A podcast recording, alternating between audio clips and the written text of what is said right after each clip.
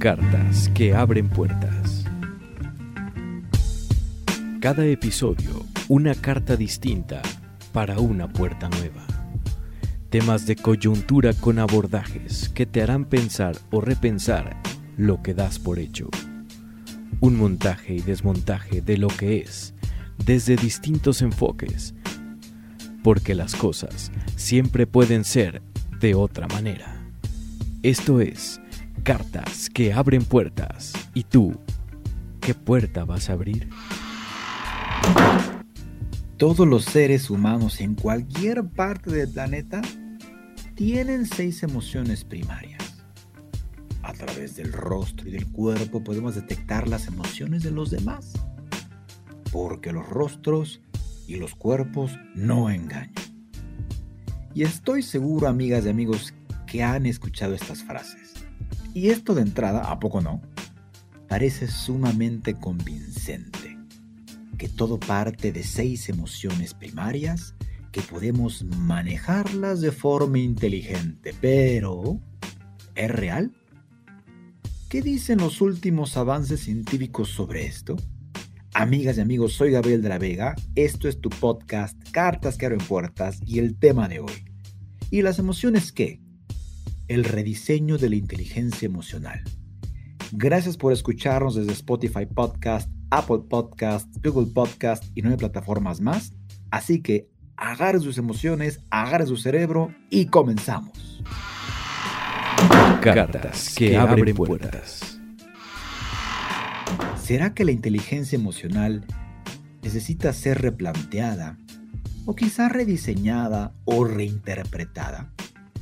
Y a estas preguntas, que quiero agregarle una más, ¿será que las emociones son lo que nos han dicho?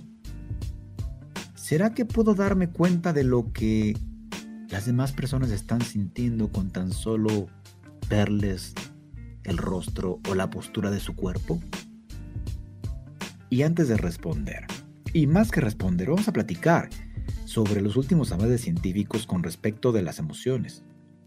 Pero iniciemos con algo de contexto.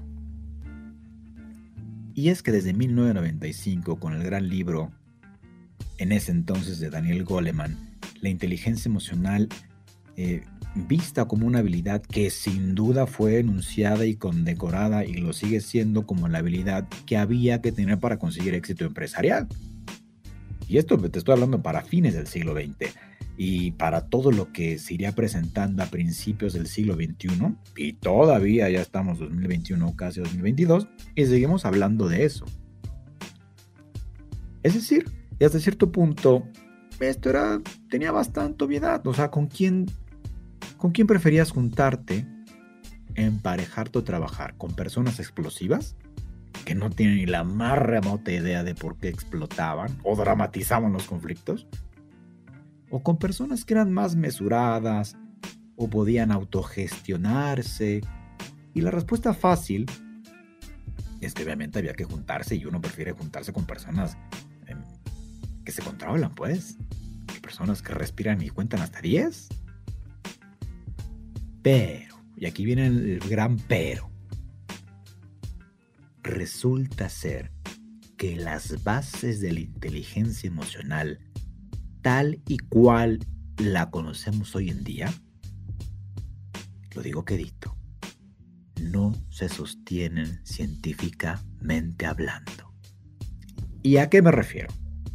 A un grupo de científicos y laboratorios, ¿no? Es decir, científicos que trabajan en sus laboratorios y luego tienen más gente trabajando en esto, que se han dedicado a estudiar las emociones. Y ojo que antes las, emociones eran vistas como las soft skills y de hecho los científicos, eh, digamos, no tan reconocidos eran los que se metían en estos rollos. Hoy en día no. Hoy en día, gran cantidad de científicos, y ahorita los enumero y te los, los, te los nombro, están dedicando gran parte de un presupuesto económico y gran parte de, gran parte de su tiempo, de sus horas de estudio en esto que son las emociones. Y esto empezó. Esto empezó desde, desde el 2015 pero el boom, el boom, el boom, el boom suscitó en 2018. Y esto sigue contando. Sí, o sea, si te das cuenta, Es muy nuevito y es muy nuevito esto que te voy a contar, ¿no? Y ojo por si te dedicas a esto, o por si te interesa el tema, por si vas a contratar o meterte a un curso, porque de lo que te voy a decir hoy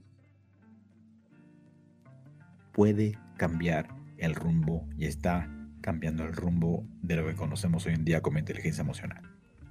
Bien, resultó ser que estos dos supuestos bajo los que se fundamenta, se enseña, se aprende y se implementa la inteligencia emocional son falsos. Así de sencillo, y va de nuevo. Los pilares con los que se fundamentó la inteligencia emocional son de cristal y hoy en día no soportan nada de lo que en su momento afirmaba.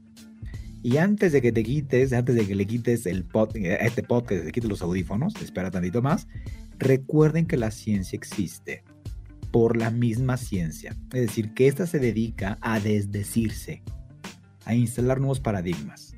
De eso se trata, de redefinir, de rediseñar, de resignificar con base en los nuevos hallazgos, descubrimientos, para poder decir esto que anteriormente tomábamos como verdad, hoy ya no lo es. Pues esto está pasando con las emociones.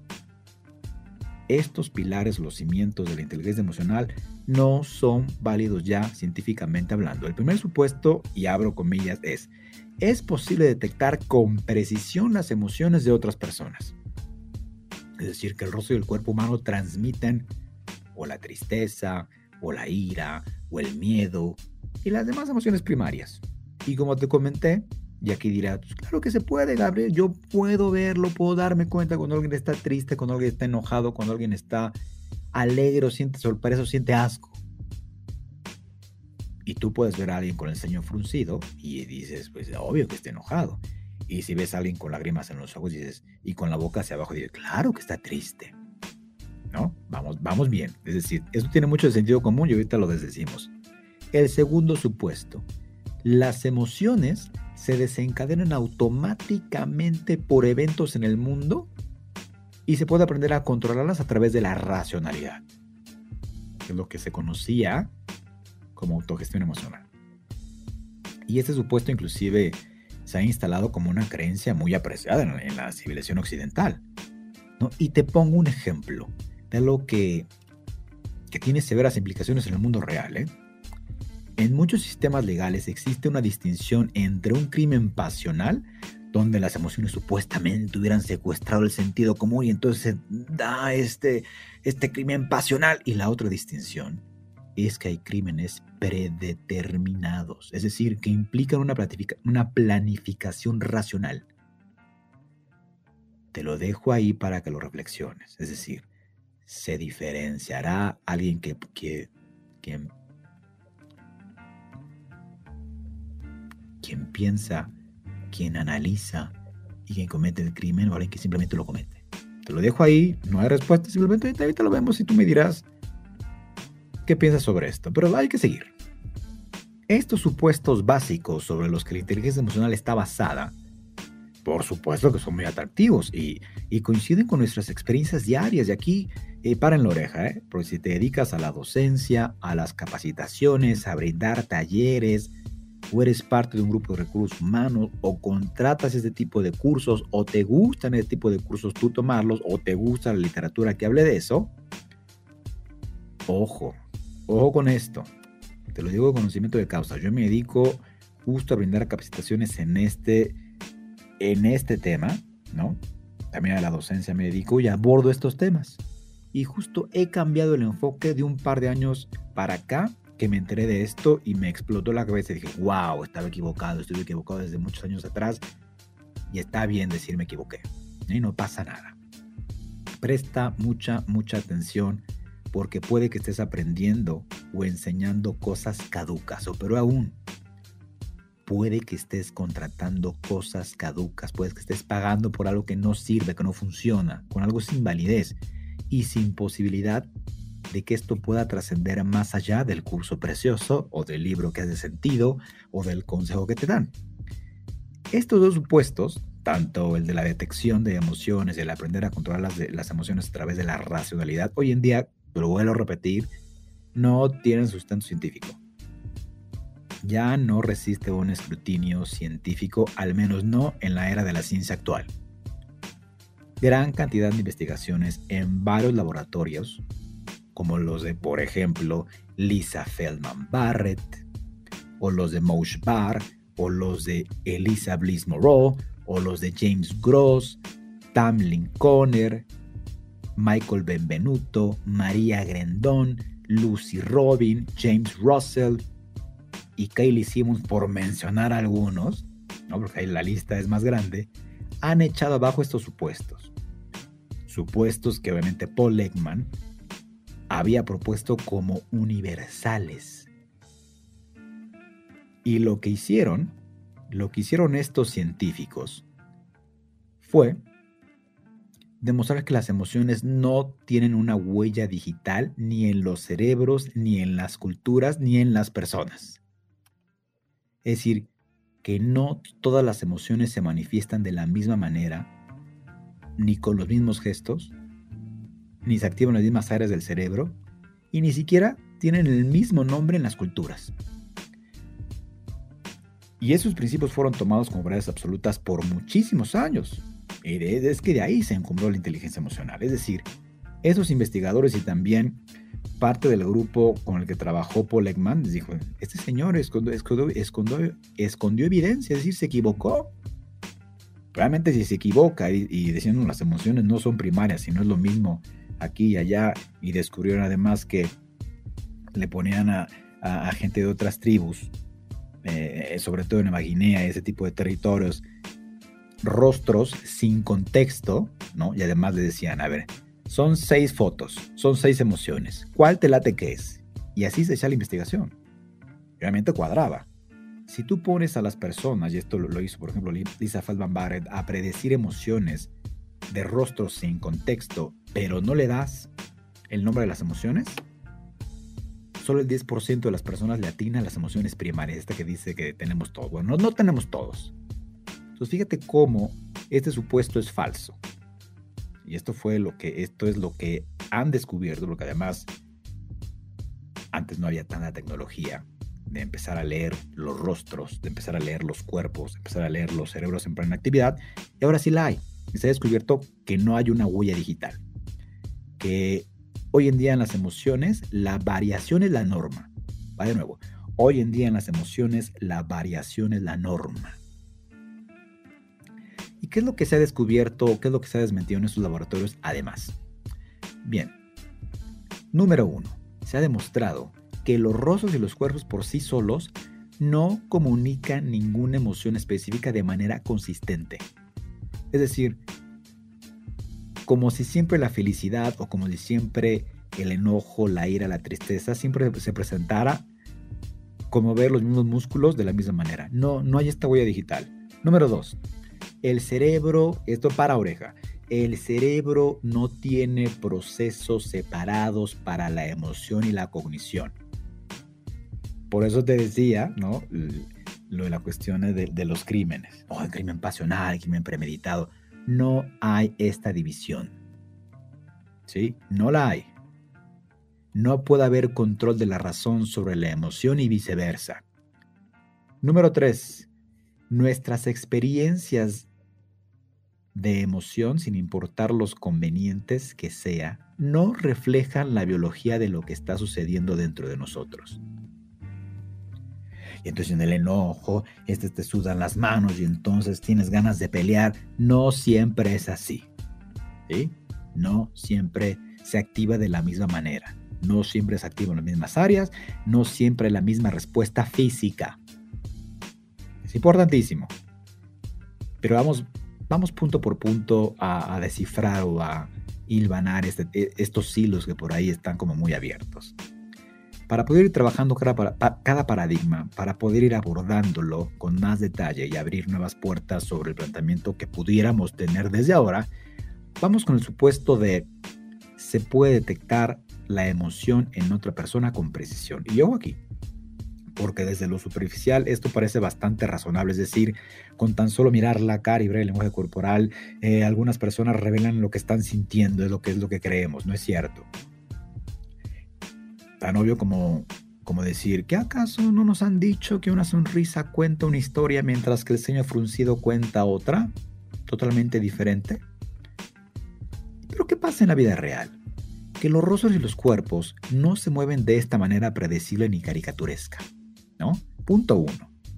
Las personas que sienten felicidad a veces sonríen y a veces no.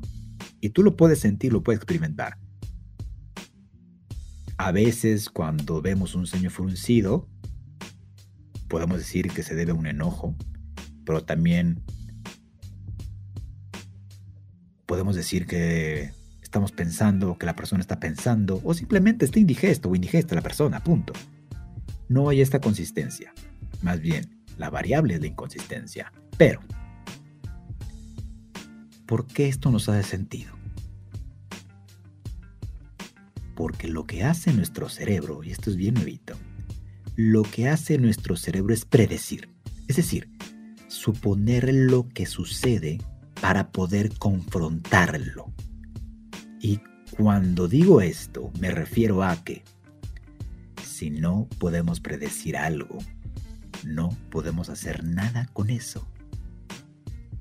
Y por eso, cuando una persona, por ejemplo, nos resulta indescifrable, ¿no? No sabemos cómo actuar. Nos, eh, hay demasiada incertidumbre. El cerebro se la pasa prediciendo. Lo mismo sucede con las emociones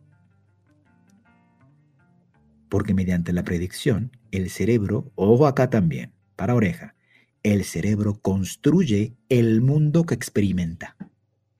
¿Sí? Con la predicción construimos el mundo tal cual y como lo experimentamos. Es decir, nos adelantamos a lo que vamos a experimentar. Ya que, más bueno, sí, ¿cómo predice? ¿Con base en qué? Dime más, Gabriel. Como el cerebro combina fragmentos del pasado, punto número uno. Y es ahí que hace cálculos, es decir, juega la probabilidad para poder hacer una lectura de la experiencia que va a vivir o que se va a vivir.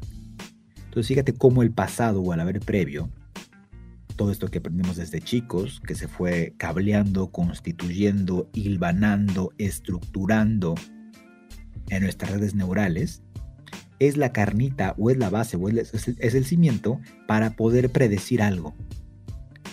Acuérdate, y lo hemos platicado en otros podcasts, el cerebro le encanta tener la razón. Y entonces lo que hace es confirmarse, es decir, se adelanta y confirma. ¿Tengo razón no tengo razón? ¿Tengo razón no tengo razón? Sabía que estabas enojado.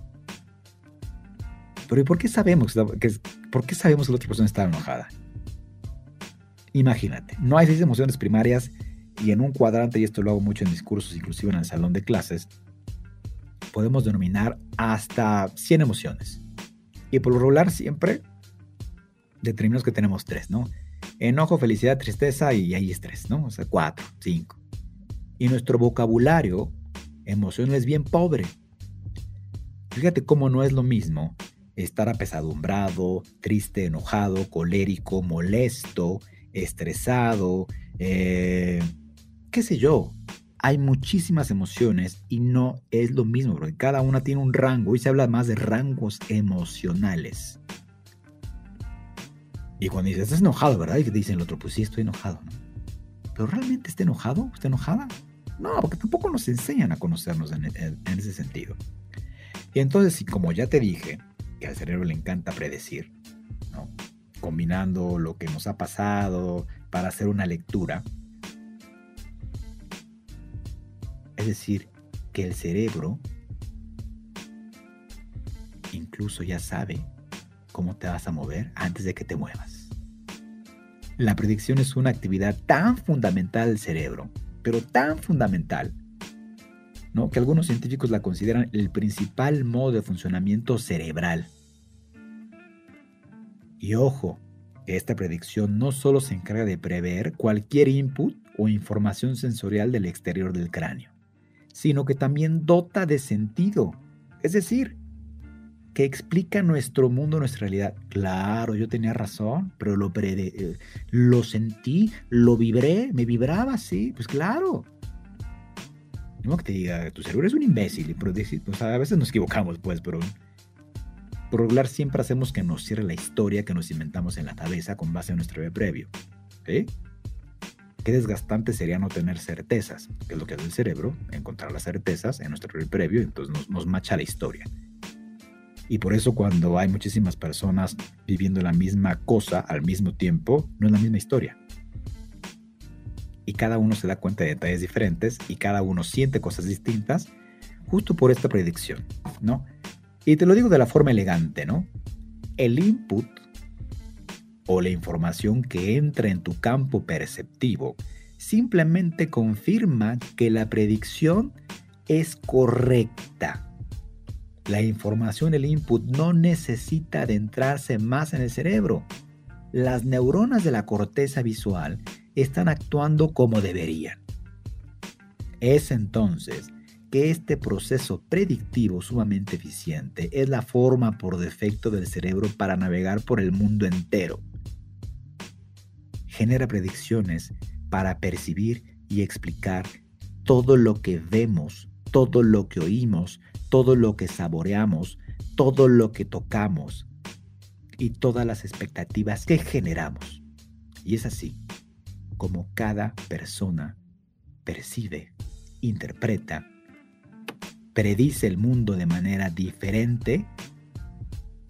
Y quizás me puedes, me puedes decir, bueno, más o menos el correlato. Está parecido, sí, gracias a la cultura. Es por eso que algunos ritos culturales no machan en otros países. Por aquí tenemos este extracto social que nos hace parecidos de cierta forma. Y esto es de la predicción. Amigas y amigos, este podcast duraría, pero no sé, 24 horas, pero vamos a hacerlo por partes. Yo te invito, en, en las siguientes emisiones, vamos a hablar sobre, sí, sobre emociones. Y hoy tocamos ya dos puntos y vamos a abordarlos porque esto es apenas la punta del iceberg, ¿no? Es decir, no solo tenemos seis emociones primarias, no podemos detectar eficientemente las emociones del otro y el otra, simplemente con el ver el rostro o ver el cuerpo.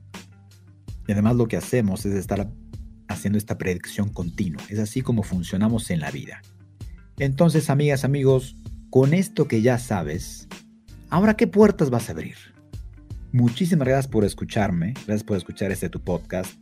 Amigas, amigos, gracias por compartirlo, ¿no? Compara esta información para que llegue, vamos a, romper la cabeza, vamos a, a, a, incrementar nuestro lenguaje emocional y sobre todo a derribar este paradigma, porque de repente seguimos creyendo cosas en desuso y como digo en cursos, a veces no nos funcionan las cosas porque no sabemos cómo funcionamos y las emociones toman gran parte de nuestras decisiones, entonces es por eso, es vital es, es importantísimo conocer más al respecto. Entonces, amigas, amigos, gracias por escucharnos. Esto fue tu podcast, Cartas que abren puertas. ¿Y tú qué puerta vas a abrir?